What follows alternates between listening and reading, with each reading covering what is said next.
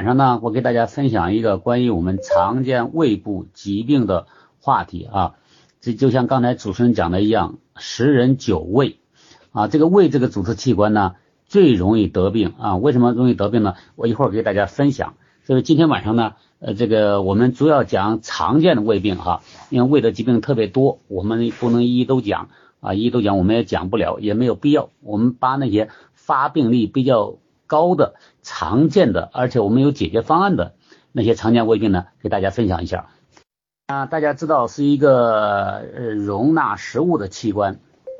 我们在以前的课程中呢，呃，经常讲人要不停的和外界进行物质交换和能量交换才能活下来，而物质交换、能量交换的最主要的载体呢，就是一日三餐的食物。所以我们要从外界摄入食物呢。那么除了口腔咀嚼之外呢，变成食团之后呢，这些通过食道呢就直接送到胃里面了。那么这胃里面要进行充分的机械研磨啊，我们也叫机械消化和化学消化。那么进行充分消化之后呢，再向下排到十二指肠或者叫小肠，那然后呢人才能吸收啊利用啊，当然还要进一步的消化。所以胃是一个非常重要的一个容纳食物的器官。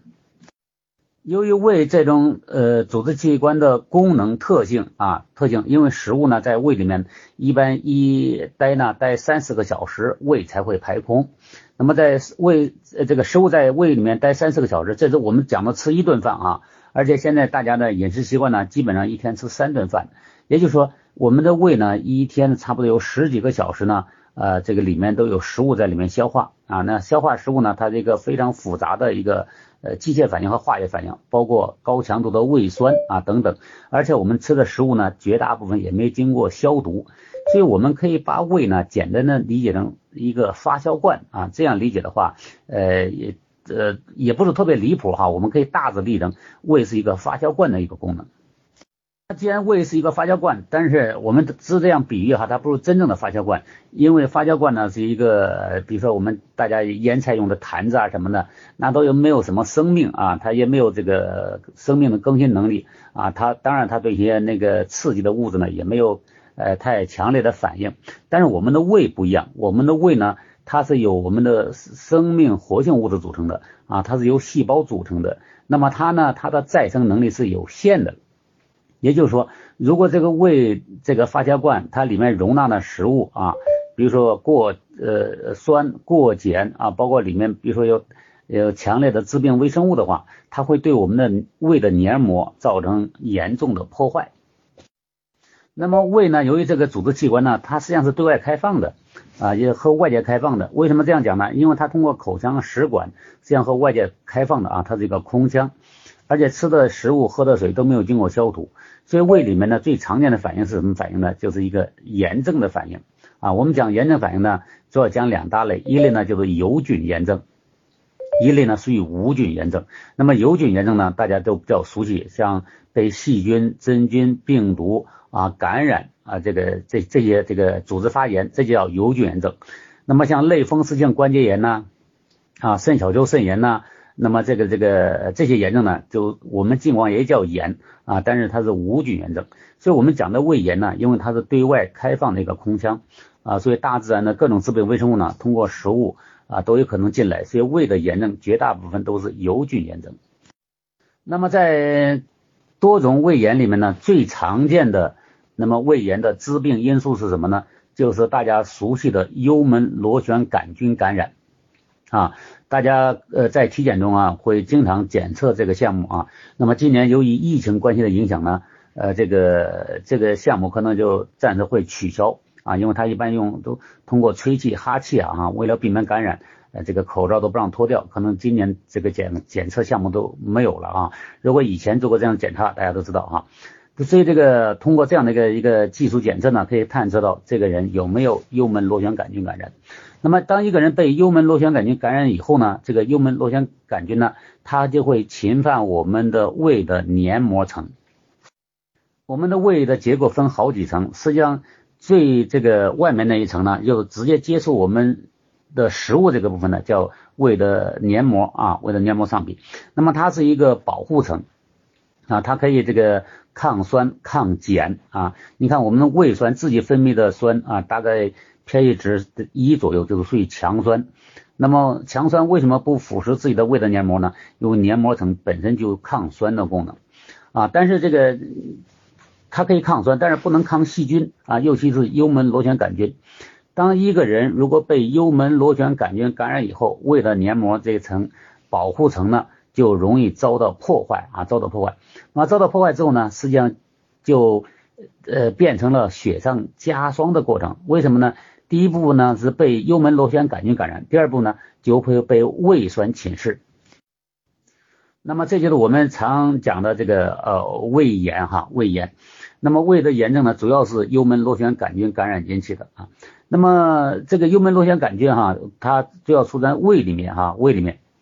所以我们在一块儿吃饭的时候啊，共同就餐的时候啊，呃，尤其中国的饮食习惯呢，这个和国外不一样，国外呢绝大部分都是分餐制，中国呢啊，这个用筷子在一个菜盘子里面啊夹菜的话。啊，如所以，如果一个人有幽门螺旋杆菌感染的话，就很容易通过这种进食的动作呢，也感染另一个人。所以，这个现在国家倡导大家文明嗯就餐啊，我看大街上很多城市也也都做了很多公益的广告，呃，让大家用公勺、呃公勺、公筷就餐啊。我觉得这是一个非常好的一个呃新的这个饮食习惯啊，包括家庭里面也可以这样的执行，避免交叉感染。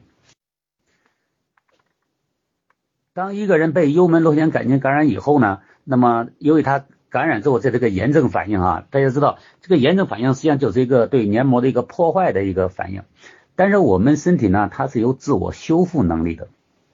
那自我修复能力什么意思呢？就是这个受了损伤之后呢。它会呃再把它长好啊，把它长好。就像大家如果有了外伤啊，外伤如果不严重的话，大家都有这种生活的阅历哈。你剪指甲或者切菜不小心切个口子，一般不用到医院包扎缝合啊，顶多用个创可贴呃这个包扎一下，几天之后呢长好了，什么印儿都没留下。这就是我们人人体的治愈功能。在体外这种治愈功能呢，我们能感受到，实际上体内这种治愈功能也是随时随地在发生。所以，当我们的胃啊胃的黏膜被这个幽门螺旋杆菌感染以后，也会发生这样的一个类似的反应。幽门螺旋杆菌感染我们的胃的黏膜啊，这对胃黏膜来讲的话，就是一种创伤。那么，由于我们人体的自愈功能的存在，所以我们身体呢就会把这个创伤再愈合掉啊，愈合掉。但是，由于这个致病因素幽门螺旋杆菌。这个没有清除掉，所以这个愈合完之后呢，它还会反复的感染啊，因为它反复的感染，反复的愈合，反复的感染，反复的愈合。那么这个过程如果这个持续下去的话，那么这个地方呢就不可能完美的愈合了啊，它会留下什么呢？留下这个一个疤痕组织，就像我们手上如果不小心有个口子，呃，这个你过几天啊加强营养之后，它长得好好的，啥都看不见了。但是如果还没有完全长好呢，你有这个划了一道，啊，横七竖八就在这个部位的话，将来它一定会留下一个疤痕组织。那么，那么胃胃胃的这个疤痕组织什么呢？当然，我们讲的疤痕组织不是真的那个留个大疤痕，就是它的组织结构发生了变化啊。别大家知道，疤痕组织的硬度是比较大的啊。是这个像我们其他的正常组织是比较软软的有弹性的，那个这个组织呢就比较这个相对来讲比较硬啊比较硬，那么这个形成这个疤痕组织，那么那么这个呢呃就是这个这个组织因为它硬度比较大啊硬度比较大呢这块组织呢就会产生一种皱缩的反应啊皱缩的就是像紧致的这个皱缩的反应怎么怎么这个给大家比喻呢哈因为我们通过这样网络课程啊而且是科普的。所以我们只能这个打比方哈，打比方，真正的生物学行为比这复杂的多。我给大家举一个例子，会产生什么样的皱缩反应？假设大家餐桌上哈铺了一个桌布啊，桌布啊，不管你餐桌是圆的也好，方的也好，假如说铺了一个桌布啊，是真正的布，铺了一个桌布，大家知道这个布是软的。那么这个桌布呢，它的大小和餐桌的桌面大小是一模一样的啊，一模一样的。假如一模一样，那么这样的话，如果我们在桌子的正中间啊，我们揪这个布啊，就拿一只手揪这个布啊，比如说五个手指头揪这个布，把这个布呢给它揪一下。那么揪一下之后呢，我们会发现什么情况呢？就是因为这个桌面啊，这这个桌布和桌面的面积一模一样大，所以当我们在桌布的正中间，如果抓这块桌布的时候，那么呢，那么这个桌布的四周呢都会向中间皱缩，中间皱缩之后呢，那么桌面呢就会露出来一部分，这个就叫萎缩性胃炎啊。萎缩什么叫萎缩呢？萎缩就是变小嘛啊，那萎缩性这样就是整个胃的黏膜的呃面积变小了。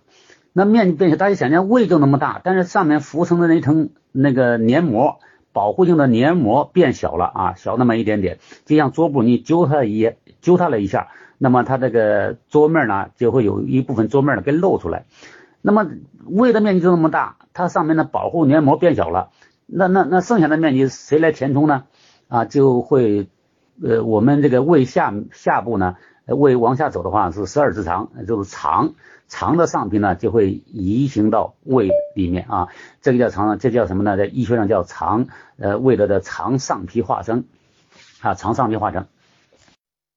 那么肠上皮化生，因为肠道的结构啊，肠道的环境和胃的结构、胃的环境完全不一样，所以当如果肠的上皮进入到胃。以后呢，那么胃的环境对这个肠的上皮细胞来讲的话，是一个刺激环境啊，刺刺激的环境啊，对这个肠的上皮移行到胃里面之后呢，呃，这个胃的的环境对肠的上皮来讲的话，是一个有害的呃刺激。那么有害的刺激之后呢，就下一步呢就容易癌变，癌变啊。所以这个我刚才讲了，萎缩性胃炎、肠上皮化生，实际上就是胃癌的一个很典型的癌前病变。这是我讲的这个常见的胃炎哈，萎缩性胃炎，包括肠上皮化生。那么下面呢，再给大家讲一下这个胃溃疡啊，胃溃疡。那么溃疡呢，它比炎症呢就更严重一些啊。我们都知道哪地方有个溃疡啊，口腔溃疡啊啊，大家最能感受到的、有直观感感受的，应该是口腔溃疡。那口腔呢，黏膜呢，应该是完整的啊，完整的，那么这个没有任何创伤的。啊，当一个人口腔溃疡之后呢，一般都是局限性的啊，比如说像个黄豆那么大啊，稍微再大一点的话，有半个花生米那么大啊，边缘呢呃是非常这个呃呃有规则的哈，整齐的啊，本来是粉红色的，最后溃疡那个面呢完全是白色的啊，这个叫口腔溃疡。都知道里有一个中间有一个小凹坑，那么胃溃疡和口腔溃疡很类似，胃溃疡是什么意思呢？就是这个。这个肠的黏膜这个部分呢，这个局部啊，它溃疡放在什么部位？我们暂时先不讲哈，暂时先不讲。就这个黏膜呢，就塌陷了一部分。那么塌陷了一部分之后呢，我刚才讲了，本来胃的黏膜具有抗酸的功能的。当胃溃疡之后呢，这个黏膜塌陷之后呢，这个部分呢。就失去了胃的黏膜这个抗酸这个保护层，所以胃的呃强酸呢，胃自身分泌的强酸呢，就会刺激这个溃疡面啊，所以有胃溃疡的人呢，就经常胃疼啊，所以我们嗯笼统的描述中肚子疼啊，大概就这这个原理很类似哈。那么胃溃疡呢，它就不是简单的胃炎了啊，它比那个胃炎呢就加重了，所以它的创伤面就更大了啊，它有组织缺损，那组织缺损。我前面讲了，我们身体有强大的治愈功能啊，这这个治不是治疗的治哈，这是自己痊愈的意思。那么当有了溃疡面之后呢，我们身体呢就想办法就会愈合啊。那么愈合怎么愈合呢？要把这个溃疡面给它抹平啊，把溃疡面呢给它填平。那靠什么填平呢？只能靠不停的细胞分裂，细胞分裂要增生新的细胞来尽量把这个溃疡面呢啊给它愈合住。但是如果这个人营养素缺乏的话，他想愈合，但是缺乏原材料，可能愈合不住。愈合不住呢，就是细胞呢就不停的分裂啊，就呃分裂的这个频率呢就会更高啊更高。那更高之后呢，大家知道这个细胞分裂的次数越多，那么这个细胞分裂出现差错的可能性就越大。那么细胞分裂每一次差错，实际上都有可能造成癌变。所以胃溃疡。啊，胃溃疡也是一种癌前病变啊。当然，这个如果是长期胃溃疡的话，那么这个癌变的可能性啊就会更大。你看，很多人做胃镜哈，胃癌患者到我这儿来咨询的时候，都有个胃镜的检查报告。胃镜的检查报告呢，经常描述的一个巨大的胃溃疡啊。当溃疡面越大啊越深。那么这个癌变的可能性就越大啊，胃癌啊巨大的溃疡面啊上面覆盖着什么呢？叫做污苔污垢啊。为什么污苔污垢呢？刚才给大家讲了，我们的胃非常类似一个发酵罐，我们吃的喝的所有的东西啊都在胃里面搅拌。发酵也没经过这个消毒啊消毒，所以那个像胃溃疡的话，那个这个面儿暴露出来之后呢，很容易在那滋生细菌啊，肥就是就是的像石头上的污苔一样。大家想一想，如果一个人胃溃疡，在溃疡面是这样的一个环境的话，那是一个很糟糕的环境啊，所以细胞呢就很容易癌变。所以这个胃溃疡啊，这个在在肿瘤学上。任何部位的长期不愈的溃疡都属于癌前病变啊。那长期不愈的溃疡呢？那最常见的就是我们的胃溃疡。好，这是我们讲的最常见的哈，这个两种嗯胃部的疾病哈，一个是叫胃的炎症啊，胃的炎症啊，胃的炎症，如果那那个我们讲的这种炎症都是慢性炎症哈。常年千年不愈的哈，急性炎症的话可能就容易好。我们讲的都是慢性炎症，长期的慢性炎症呢，就是损伤修复的反复的这样的过程。那这样反复的过程呢，很容易发展成这个萎缩性胃炎。再下一步呢，啊就是肠上皮化生，然后再接着呢就是胃癌啊。所以这个慢性胃炎啊，这个萎缩性胃炎、肠上皮化生是胃的癌前病变。还有一个呢。就是久治不愈的胃溃疡，也是胃部的癌前病变。下面呢，我来来讲一下哈，就是如果一个人有这种胃炎啊，包括萎缩性胃炎啊，或者慢性胃炎都没关系，不一定那么严重哈。包括胃溃疡，我们应该怎么办啊？应该怎么做？那首先呢，我们要我们先讲一下怎么预防吧哈。预防呢？呃，前面讲过了哈，这个胃炎呢，绝大部分都是幽门螺旋杆菌感染引起的，所以我就建议大家呢，这个如果吃饭的话，会餐的时候啊，一定要这个分餐制啊，这是个很好的预防的途径啊，分餐制最好啊，包括自己在全家在一起吃饭，也最好用公筷。公勺啊，这样啊，在外面就餐的话，那就更应该这样的话，因为我们根本不了解，呃，这个同事在一块会餐呐，像马上该年底了啊，一般开联欢会啊，各方面，我们根本不知道别人的健康状况，我们也不好意思再问别人健康状况，所以最好的方法就是用公筷、公勺啊，在一起吃饭，这是预防。如果已经确诊有这个胃炎了哈，包括这个幽门螺旋杆菌感染了。那么在配合医院正规治疗的同时，一定要提升自己的免疫力啊，提升自己的免疫力。那么我们知道，免疫力才是王道啊！只要是感染类疾病，大家记住哈，免疫力一定是王道啊。嗯，病因是一模一样的，但是不是每个人接触这个致病因素都会得病啊？就像冬季的感冒一样。刚呃前面讲了哈，就像那个病因是一模一样的，比如说这个感冒病毒一模一样的，但不是办公室的每一个人都会得感冒。那不得感冒的人呢，一定是免疫力强的人。那么包括幽门螺旋杆菌感染，原理是一样的啊，是一模一样。只要是感染的疾病，原理都一模一样。免疫力是王道啊，免疫力不行的话，我们再呃借助于药物啊，这这种个雇佣军来帮我们消灭这个细菌啊，所以一定要增强免疫力。那具体到幽门螺旋杆菌啊，这个感染这类疾病来讲的话，我们要补充哪些营养素呢？啊，像这个蛋白质粉啊，这个营养素它可以修复创伤面，这是没问题的，这是首选。还有一个呢，大量的维生素 C，还有个呢就是大蒜片，也就杀菌的功能啊。那几个组合在一起啊，如果再加上贝利健的话，那就是更好了，那就是黄金搭档、黄金组合了。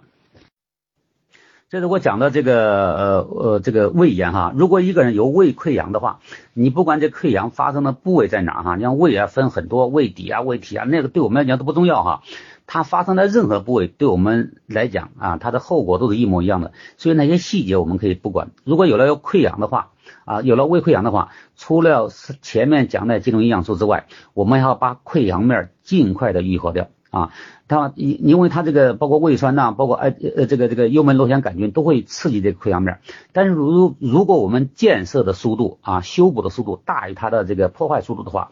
那么这样的话，哎，我们就修复好了之后，这个胃的黏膜啊就完全建立了，胃胃的黏膜完全恢复之后呢，黏膜本身就有抗酸的功能，抗抗各种致命微生物的功能，那这样的话病实际上就好了啊，所以这个这个胃溃疡让它尽快溃疡面修复啊，是我们的当务之急。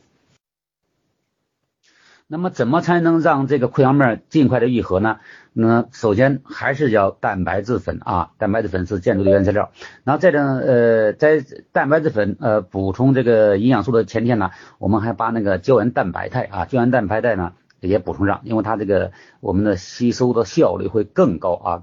更高啊。再一个还有一个呢，就是大量的维生素 E 啊，维生素 E 啊，维生素 E 可能去除疤痕啊，去除疤痕。所以这个除了刚才前面讲的那个蛋白质啊、蛋白质粉，包括维生素 C 啊、这个贝利健啊和大蒜瓣之外，还要把胶原蛋白肽和维生素 E 也要加上啊，这几种营养素组合在一起啊，组合在一起啊，认真的用，认真的用，大概有三个月左右的话，这个溃疡面差不多就可以愈合了。当然前提这个人要回到健康的生活方式哈啊，你不能不能仗着补充的营养素，然后你照样。照样抽烟，嗯，喝酒，吃辛辣刺激的东西，那这样都不行哈。所以健康的生活方式，不管任何疾病啊，不管任何疾病，健康的生活方式都是重中之重啊。健康的生活方式是基础中的基础。所以这个如果有胃溃疡的话，大家可以吃些这个流质食物哈，流质食物吸收率比较高，对溃疡面本身刺激也比较小啊，也比较小。包括营养素都可以打碎啊，打成糊状，这样的话营养密度最高啊，营养密度最高。对于胃的刺激小，但是进进食了大量的营养素，所以它这个呃这个创伤啊愈合的速度就会更快。那么呃刚才也提到哈，这个很多人胆汁反流到胃啊，大家知道这个胆汁啊储存在胆囊里面，胆囊里面进食之后呢会集中这个释放到十二指肠。十二指肠呢是在胃的下面啊，胃胃呢下面呢和十二指肠接口的地方有个幽门啊，幽门呢是这个呃本来是单向运动的哈，食物只能从胃往下走，那么这个胆汁呢是释放到这个这个十二指肠在胃的下面，那么它怎么会逆流到这个胃里面去呢？一定是这个幽门瓣啊，幽门这个口啊，本来口袋这个肌肉的口袋呢比较松弛了啊，松弛了，这样的话胆汁才会逆流到这个胃里面去啊。所以从这个角度来讲的话，也是要补充营养素啊，主要是蛋白质啊，蛋白质粉补充这些营养素，增强幽门的收缩力量。好，这是那个今天晚上啊，给大家简单的呃呃。分享一下，我们胃是呃这个常见的疾病哈啊胃炎、胃溃疡。那么从早期来讲的话，听起来都不严重这些病，因为十人九胃嘛啊。但是如果我们考察的时间长的话，那么它的风险呢就会逐渐加大。所以我们我们经常讲预防为主，预防为主。所以一个人如果要有这样的这个呃这个这个，比如说做胃镜啊、体检发现了这些呃征兆之后呢啊，在这个。早期阶段啊，就采取正确的措施啊，把他这个疾病呢消灭在萌芽状态。那这样的话，我们就踏踏实实的了啊，不不至于太担心下一步会被恶化呀，成天生活在担惊受怕之中了就。